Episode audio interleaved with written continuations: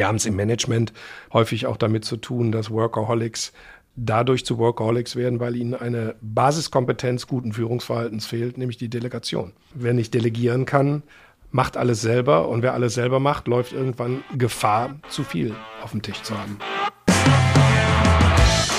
Liedgut. Inspiration für Führungskräfte. Hallo, ihr hört Liedgut Inspiration für Führungskräfte, dem Management-Podcast von TÜV Rheinland. Ich bin Tobias Kirchhoff und gemeinsam mit meinen Gästen bespreche und hinterfrage ich aktuelle Leadership-Konzepte und Ideen.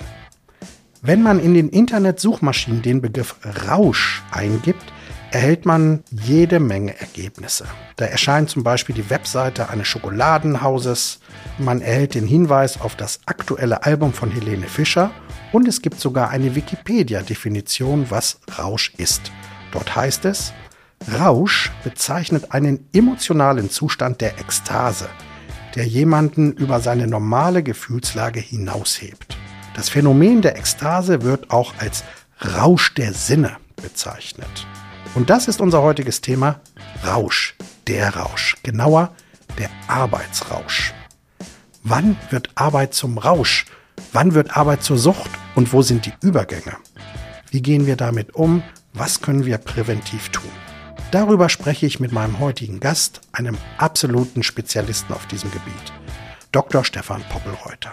Dr. Stefan Poppelreuter ist promovierter Psychologe und Experte für Sucht- und Abhängigkeitserkrankungen. Er beschäftigt sich seit fast 30 Jahren mit der Arbeitssucht. Mit seinem Expertenteam unterstützt er die individuellen Personal- und Organisationsentwicklungen von Unternehmen und Organisationen. Lieber Stefan, herzlich willkommen bei Liedgut. Hallo Tobias.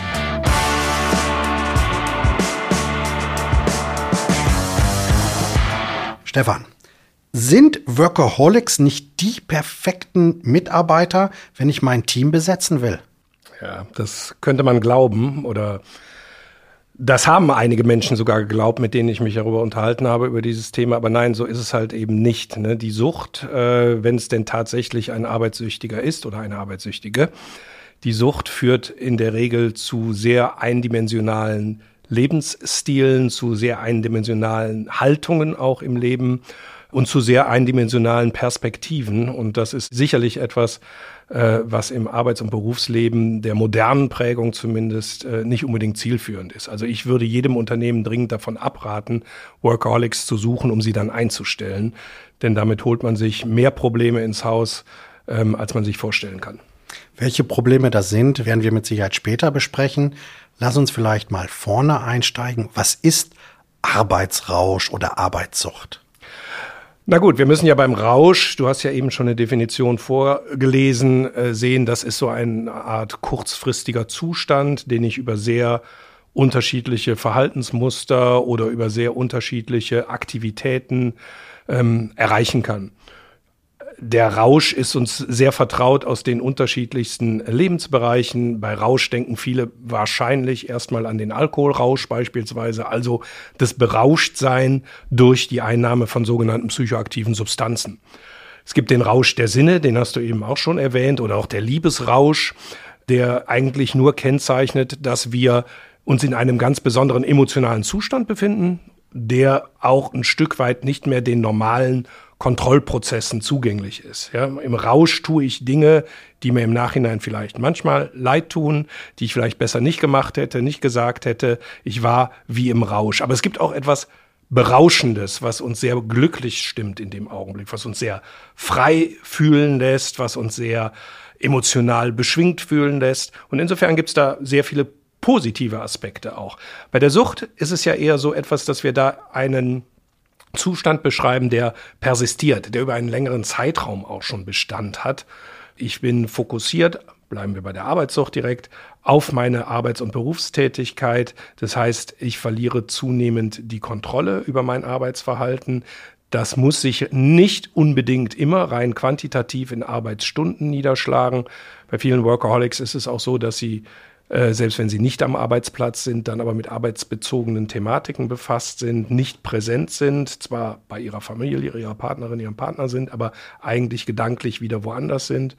Das heißt also, diese permanente Verbundenheit mit Arbeit oder arbeitsbezogenen Themen ist das eine Merkmal. Ich kann das auch nicht mehr kontrollieren.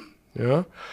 Und der zweite Punkt ist, äh, tue ich es mal nicht oder werde ich dazu gezwungen, nicht zu arbeiten, sei es, weil ich krank bin, sei es, weil ich in einem Zeitfenster mich befinde, wo man nicht arbeiten sollte, Urlaub, Entspannungsphasen, dann kommt es zu Entzugserscheinungen. Das heißt zu Nervosität, zu Schwierigkeiten, sich zu konzentrieren, bis hin zu physiologischen äh, Merkmalen, ja, Schweißausbrüche, Angstzustände.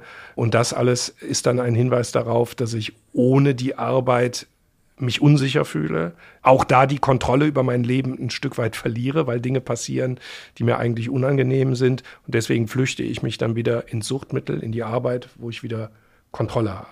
Hm. Vielleicht noch mal einen Schritt zurück. Du hast jetzt schon die Sucht sehr stark beschrieben.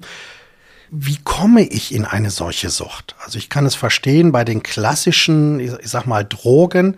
Ich sage, ich probiere das, komme in einen Rausch und will wahrscheinlich diesen Rausch immer wieder haben, komme in eine gewisse Abhängigkeit.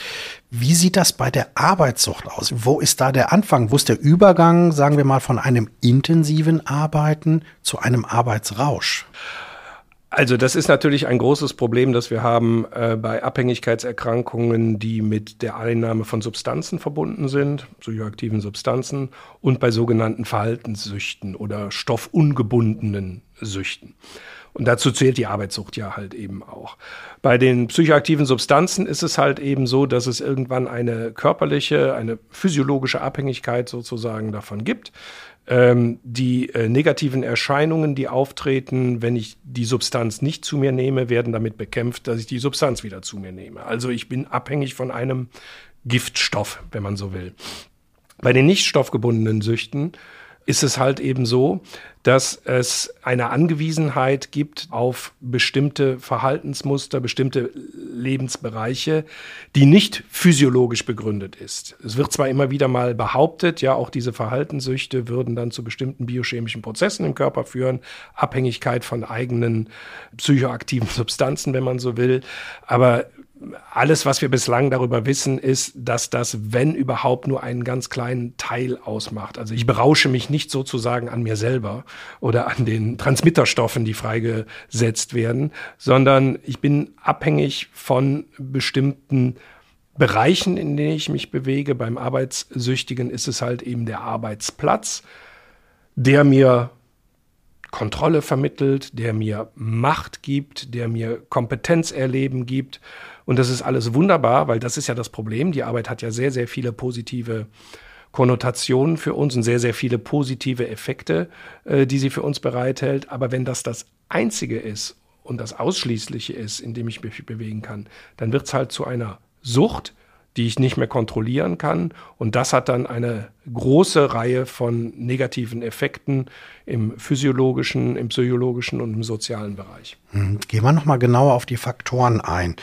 Ähm, ja, ist es die Erziehung, also Schlüsselerfahrung vielleicht in der Kindheit? Ist es eine gewisse Disposition, dass ich sage, Ehrgeiz etc. spielt mit rein? Oder sind es äußere Faktoren, Anerkennung, letztlich auch, du sprachst ja darüber, wenn ich an meinem Arbeitsplatz mich wohlfühle, kann das sehr eindimensional werden. Wie sieht da die Forschung aus? Was weiß man darüber? Also dreimal ein klares Ja zu allem, was du genannt hast. Und die klassische Aussage des Psychologen an solchen Stellen, äh, es kommt halt drauf an. Ja, die Wege in eine solche Arbeitssucht können sehr unterschiedlich sein, aber die Rahmenfaktoren, die du gerade aufgezählt hast, spielen allesamt eine Rolle. Also das erste ist, äh, wie ist meine Disposition? Disposition heißt hier bei Arbeitssüchtigen häufig so etwas wie, wie leistungsorientiert bin ich beispielsweise. Ja, wie gern gehe ich in kompetitive Situationen rein? Wie perfektionistisch bin ich vielleicht auch. Auch eine perfektionistische Haltung kann häufig äh, eine Arbeitssucht begünstigen. Dann ist das zweite Thema natürlich, ähm, wie werde ich sozialisiert? Also was erlebe ich in meinem Elternhaus, aber auch was erlebe ich in meiner Peer Group, bei meinen Freundinnen und Freunden? Wie wird mit Leistung in meinem Umfeld umgegangen? Ja, bin ich kompetitiv mit meinen Klassenkameradinnen und Klassenkameraden?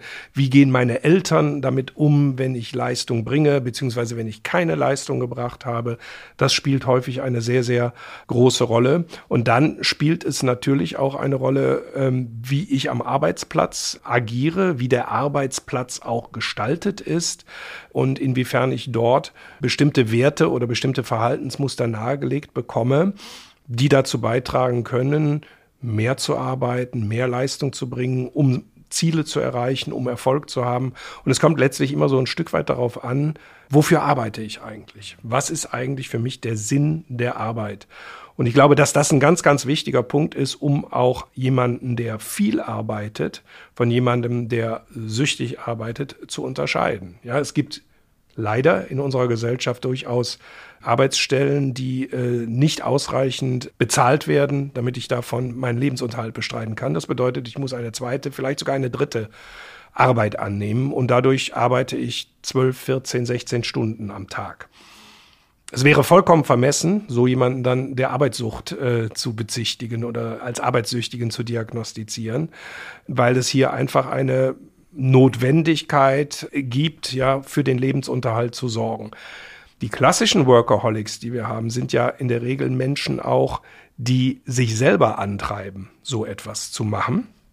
Entweder auch, weil sie Karriere machen wollen, weil sie bestimmte berufliche Ziele erreichen wollen, aber auch vor allen Dingen in den Berufen, wo wir auch über Berufung sprechen, treffen wir das häufig an. Also in helfenden Berufen beispielsweise, also in Berufen, die viel mit dem Menschen zu tun haben, wo es um Dienst am Menschen auch geht. Also Ärzte, Pflegepersonal, Sozialarbeiterinnen und Sozialarbeiter, Psychotherapeutinnen, Pädagoginnen und Pädagogen, also all die Berufsgruppen, in denen wir sagen, da ist im Mittelpunkt immer noch der Mensch. Da ist häufig eine Berufung mit verbunden. Und diese Berufung kann dann dazu führen, dass man die eigenen Grenzen vernachlässigt, 24 Stunden am Tag, sieben Tage die Woche für seine Patientinnen oder Mandanten oder wem auch immer da sein möchte. Und ähm, das ist dann auch ein Einstieg in ein bestimmtes Arbeitsverhalten oder ein bestimmtes Arbeitsmuster, das am Ende keinem nutzt und vielen schadet.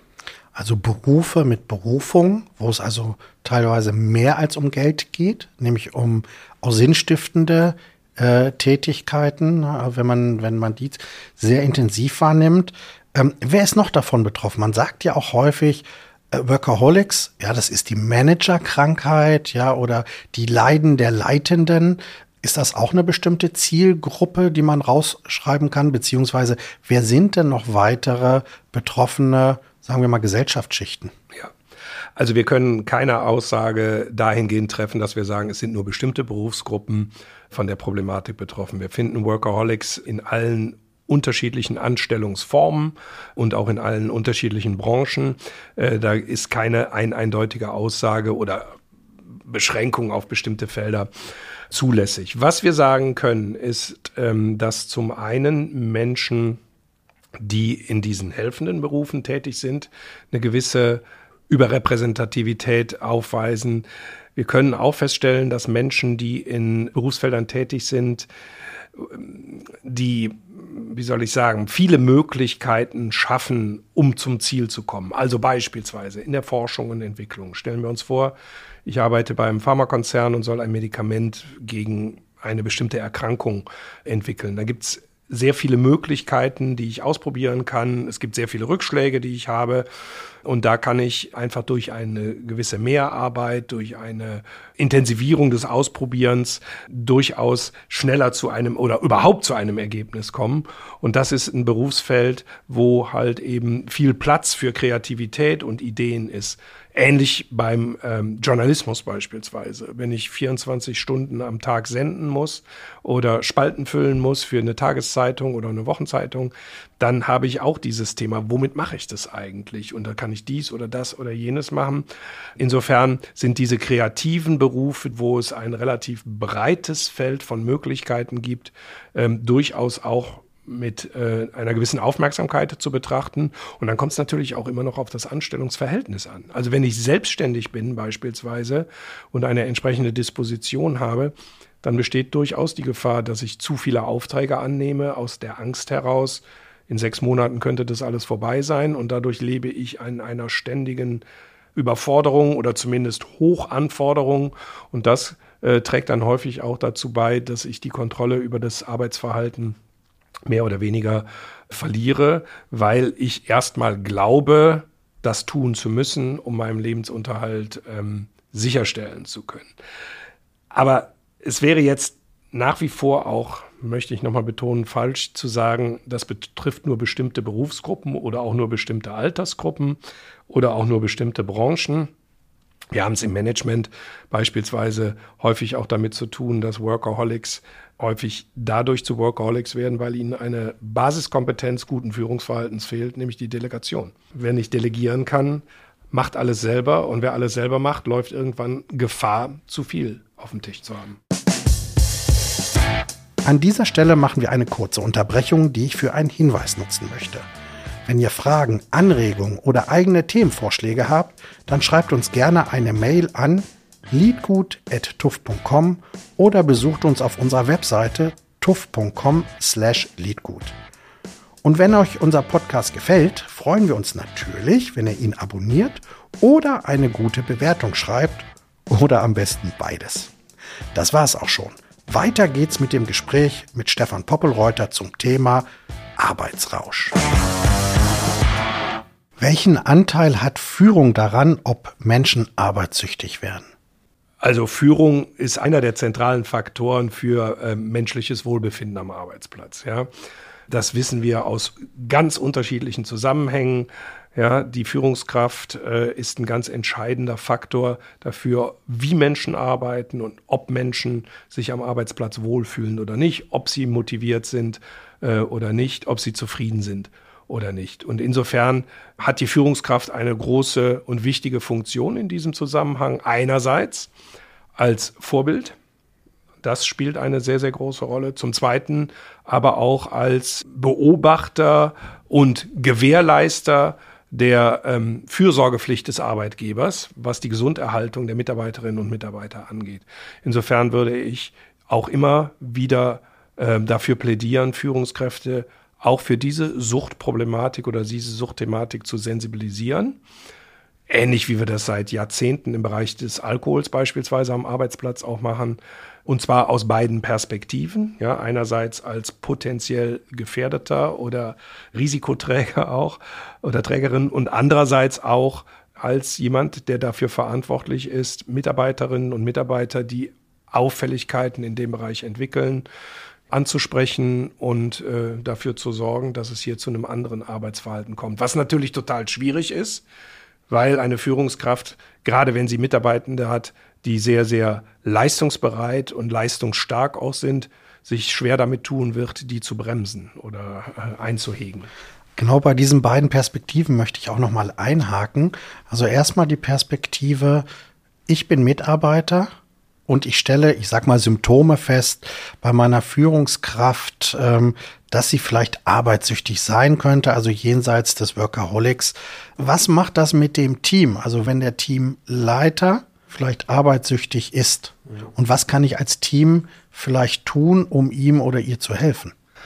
Also ein Punkt, wo äh, Workaholics ja dann gut erkennbar werden, wenn sie in der Führungsrolle sind, ist beispielsweise dass es an Delegation mangelt. Ja, also Führungskräfte, die ähm, arbeitssüchtig sind oder arbeitssüchtig zu werden drohen, werden das häufig unter anderem auch, weil sie nichts abgeben, nicht delegieren, weil sie alles kontrollieren. Das neudeutsche Mikromanagement äh, spielt hier Aber warum machen die das? Warum hängt das mit der Sucht zusammen? Weil es darum geht, Kontrolle zu haben. Ja, also der Süchtige hier definiert sich über die Arbeit, definiert sich über die Qualität der Arbeit, über die Ergebnisse der Arbeit. Und wenn ich arbeitssüchtig bin, will ich mich in der Regel nicht auf andere verlassen, sondern auf mich selber. Und wenn andere die Arbeit machen, will ich sie dennoch zum Schluss wenigstens noch kontrollieren, um zu sagen, entspricht das denn überhaupt den Erwartungen und so weiter. Das bedeutet, dass ich immer mehr zu tun habe. Das bedeutet auch, dass ich meine Mitarbeitenden häufig dadurch frustriere, dass ich ihnen wenig oder gar nichts mehr zu tun gebe. Und dadurch entstehen gleich auf mehreren Ebenen große Probleme. Und wenn ich als Mitarbeiterin oder Mitarbeiter erkenne, dass mein Chef solche Verhaltensmuster an den Tag legt, dann habe ich zunächst mal ja nur die Möglichkeit, das anzusprechen, also das wiederzuspiegeln. meinen Unmut vielleicht auch darüber zum Ausdruck zu bringen, dass ich mich zu sehr kontrolliert fühle, dass ich keine herausfordernden Arbeiten bekomme und so weiter und so weiter. Auch meine Sorge zum Ausdruck zu bringen, wenn ich feststelle, der ist der Erste, der kommt, der ist der Letzte, der geht. Auch zu spiegeln, dass ich mit bestimmten Verhaltensmustern, die solche Vorgesetzte dann schon mal an den Tag legen, auch nicht einverstanden bin. Das heißt, keine Ahnung, nachts um drei Mails schreiben oder Antworten auch erwarten oder sonst irgendetwas. Das kann ich alles zurückspiegeln, kann ähm, dadurch versuchen, demjenigen, der betroffen ist, die Gelegenheit zu geben, darüber zu reflektieren. Häufig führt das allerdings nicht zum gewünschten Erfolg. Und dann wird es natürlich schon schwierig, ja, weil ich an der Stelle dann möglicherweise auch als Mitarbeiterin oder Mitarbeiter keine Handlungsspielräume mehr habe.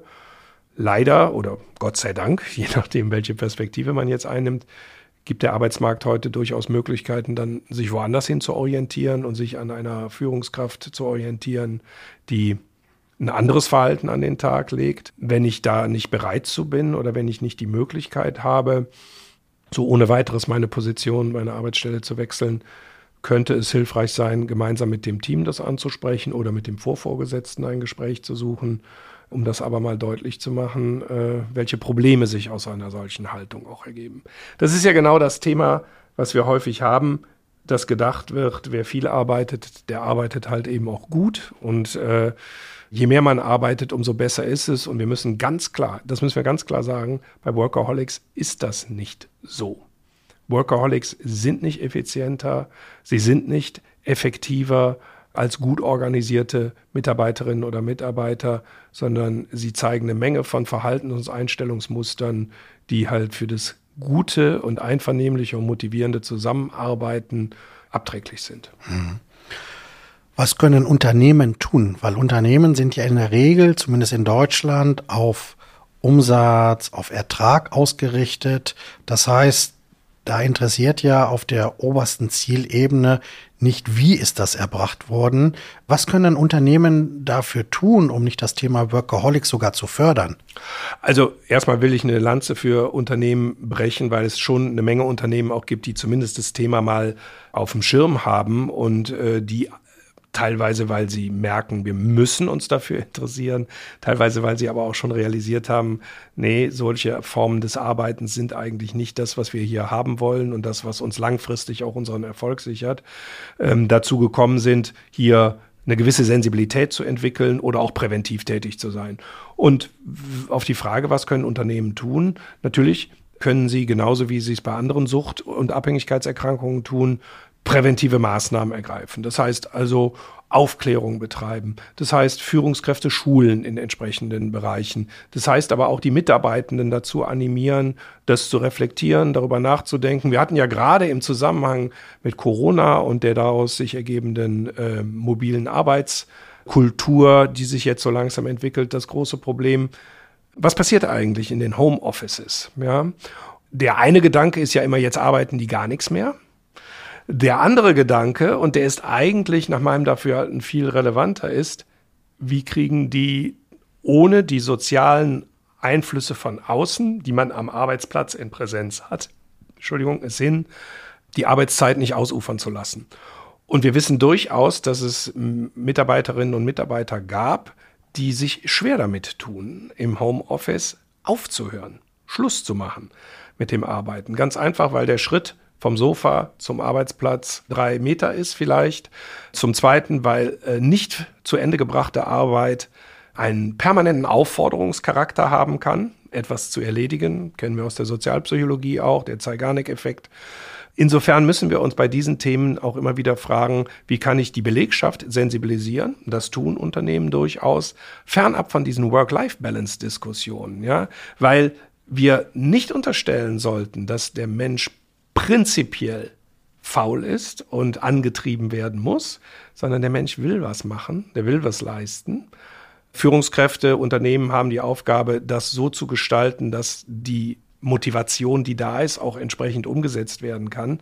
Und ich glaube, wir sollten uns viel mehr auch darauf konzentrieren, auf die Menschen, wo wir sagen, die müssen wir begrenzen, denen müssen wir klar sagen, es ist jetzt gut. Einem Perfektionisten zu sagen, es ist jetzt gut, ist nicht die einfachste aller Aufgaben. Das haben wir ja auch schon in unserer Folge mit äh, Professor Böhm diskutiert, wo er auch sagte, gerade Homeoffice ist das Thema Abgrenzung extrem wichtig und zwar Abgrenzung räumlich, wo er ja dafür plädiert hat, nimm dir, wenn es geht, einen extra Raum zeitlich, halte genaue Zeiten ein und er hat es genannt sozial, das heißt Familie oder Familienbeziehung sollte während der Arbeit nicht stattfinden, sondern das hilft dieser Abgrenzung, dass man dann unter dem Begriff Social Health, ja, dass man da eine vernünftige Balance hält. Ich würde ganz gerne noch mal tatsächlich ein Stückchen zurückspringen. Wir haben vorhin von zwei Perspektiven gesprochen, wenn es um Arbeitssucht geht. Einmal die Perspektive des Arbeitnehmenden, wenn also mein Chef, meine Chefin vielleicht zumindest gefährdet ist, was kann ich tun? Und jetzt nochmal diese andere Perspektive. Ich bin Vorgesetzter, habe auch ein paar Schulungen bekommen, die ja eher theoretischer Natur sind. Und jetzt sehe ich vielleicht Symptome bei einem Mitarbeiter, der bleibt länger. Ja, äh, trotzdem wird die Qualität vielleicht oder der Output nicht besser. Wie soll ich da reagieren? Soll ich ihn darauf ansprechen? Wie kann ich ihn da auch unterstützen, dass er versteht, hey, weniger arbeiten ist mehr? Absolut. Ansprechen ist absolut erste Bürgerinnen und Bürgerpflicht sozusagen, weil äh, wenn ich das beobachte, gerade als Vorgesetzter habe ich eine Fürsorgepflicht. Ja, es geht hier knallhart auch erstmal um Einhaltung von gesetzlichen Rahmenbedingungen. Es gibt ein Arbeitszeitgesetz, ja, das klar regelt, wie viele Stunden in der Woche gearbeitet werden darf. Und ich bin als Vorgesetzter verantwortlich dafür, darauf zu achten, dass diese Regelungen auch eingehalten werden. Wenn ich darüber hinaus feststelle, dass Arbeitsleistung deswegen, weil zu viel auf dem Tisch ist, zu viel gemacht wird, abnimmt, muss ich das eh ansprechen im Rahmen eines Kritikgespräches, ja, weil dann bestimmte Dinge, die ich erwarte, nicht mehr erfüllt werden. Und äh, man sollte auch nicht dem altbekannten rheinischen Prinzip, et het noch immer Jotiange, folgen, was wir ja leider häufig auch im Zusammenhang mit Alkohol feststellen. Dasselbe gilt aber auch für süchtiges Arbeiten. Es ist keineswegs toll, morgens um halb drei irgendeinen Vorgang abgeschlossen präsentiert zu bekommen. Selbst wenn die Leute gute Arbeit an der Stelle abliefern. Ja, wir sollten einfach nicht so tun, als ob es nicht diese Erschöpfungssymptomatiken, diese Erschöpfungsproblematiken auch bei unseren Mitarbeiterinnen und Mitarbeitern gibt. Es gibt da Unterschiede, absolut, aber es ist niemand da, der ununterbrochen auf diesem Niveau über Wochen, Monate oder gar Jahre hinweg Leistung bringen kann. Und wie sieht dann ein sagen wir, gesundes Arbeitsumfeld aus. Das heißt, indem ich produktiv arbeiten kann, aber indem ich nicht in eine Falle hineintappe, durch mehr oder intensiveres Arbeiten arbeitssüchtig zu werden. Also eines der wichtigsten Merkmale für ein gutes und gesundes Arbeiten ist zunächst mal möglichst viel Selbstbestimmung zu haben, Freiräume zu haben. Ja, also selber entscheiden zu können, wie erledige ich bestimmte Dinge, wann erledige ich bestimmte Dinge. Und insofern ist die ganze Flexibilisierung des Arbeitsortes und der Arbeitszeit auch tatsächlich ein Segen. Das müssen wir mal sagen. Auch ganz fernab vom Thema äh, sonstige Lebensbereiche, die ich vielleicht integrieren möchte. Der eine arbeitet gerne morgens früh, der andere gerne abends spät oder auch mitten in der Nacht. Sobald das funktioniert, weil man nicht aufeinander angewiesen ist, ist das eine ganz tolle Sache. Natürlich gibt es viele Arbeitsprozesse, die mich eher einschränken und dennoch, ähm, weil es nun mal halt so gemacht werden muss, ja, aber trotzdem, wenn ich Möglichkeiten habe, selbstbestimmt auch äh, bestimmte Dinge zu erledigen, ist das das eine, was gut ist. Das zweite ist, ich sollte ein Umfeld haben, in dem es äh, Wertschätzung und Respekt gibt. Also gerade die Kommunikation untereinander und die Kommunikation zwischen Führungskräften und Mitarbeitenden ist hier ganz, ganz entscheidend. Wir wissen ja auch aus der Forschung, dass ein gutes Arbeitsklima jede Menge Schwachstellen, die am Arbeitsplatz selber gegeben sind, sei es in der Ausstattung, sei es in der Arbeit als solches, sei es in den Rahmenbedingungen, unter denen die Arbeit stattfindet, kompensiert werden können. Und das ist, glaube ich, ein ganz, ganz wichtiger Punkt für ein gutes Zusammenarbeiten. Und wenn das Team sich gegenseitig da auch ein bisschen stützt und Hinweise auch gibt, ja, wann auch mal dran gezogen wird, Arbeitssuchtforschung ist ja nicht äh, das Plädoyer dafür, die Arbeit sein zu lassen, sondern zu sagen, es gibt Phasen, in denen hohe Leistung gebracht wird und dann gibt es aber auch wieder Phasen, in denen man ein Stück weit runterfahren kann, in denen man sich entspannt, individuell oder auch als Team. Auch das ist eine ganz, ganz wichtige präventive Maßnahme. Und jeder, der Sport betreibt, weiß, dass zum Sport und zum Trainingsplan auch die Trainingspause gehört, ja, damit die Muskeln sich entspannen äh, können, damit sie sich aber auch weiterentwickeln können. Und jeder, der Musikinstrument spielt, weiß, nicht nur die Noten zählen, sondern auch die Pausen zwischen den Noten, denn sonst gibt es keine gute Melodie. So ein bisschen wie die Seven Habits ne, von Corvey. Das siebte ist die Säge schärfen. Also da wirklich auch Erholungsphasen zuzulassen, auch gerade im Bereich des Management und der Arbeit. Meine abschließende Frage, lieber Stefan, was ist der eine Tipp, den du für jemanden hast, der sagt, ah, ich stelle Symptome an mir fest, dass ich vielleicht in eine Arbeitssucht hineinlaufe. Wie kann ich mir helfen? Was ist da der eine ultimative Tipp oder Ratschlag von deiner Seite?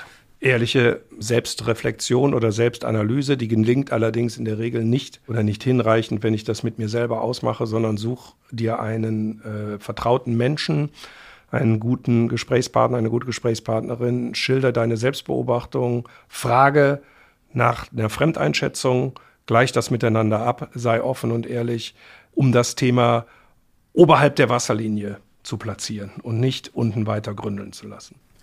Ich nehme mit, Arbeitsrausch und Arbeitssucht sind immer noch extrem unterschätzte Probleme unserer leistungsgetriebenen Arbeitswelt. Und Unternehmen, Führungskräfte und Mitarbeitende sind aufgerufen, gemeinsam gegenzusteuern durch Prävention sowie durch gesunde und vor allen Dingen wertschätzende Arbeitsumgebung. So ist das. Lieber Stefan, ich danke dir sehr, sehr herzlich für das Gespräch. Danke, Tobias. Und an euch da draußen ein herzliches Dankeschön fürs Zuhören. Das war eine weitere Folge von Liedgut. Mein Name ist Tobias Kirchhoff und ich hoffe, Ihr kehrt inspiriert in euren Arbeitsalltag zurück. Bleibt neugierig. Lied gut. Inspiration für Führungskräfte.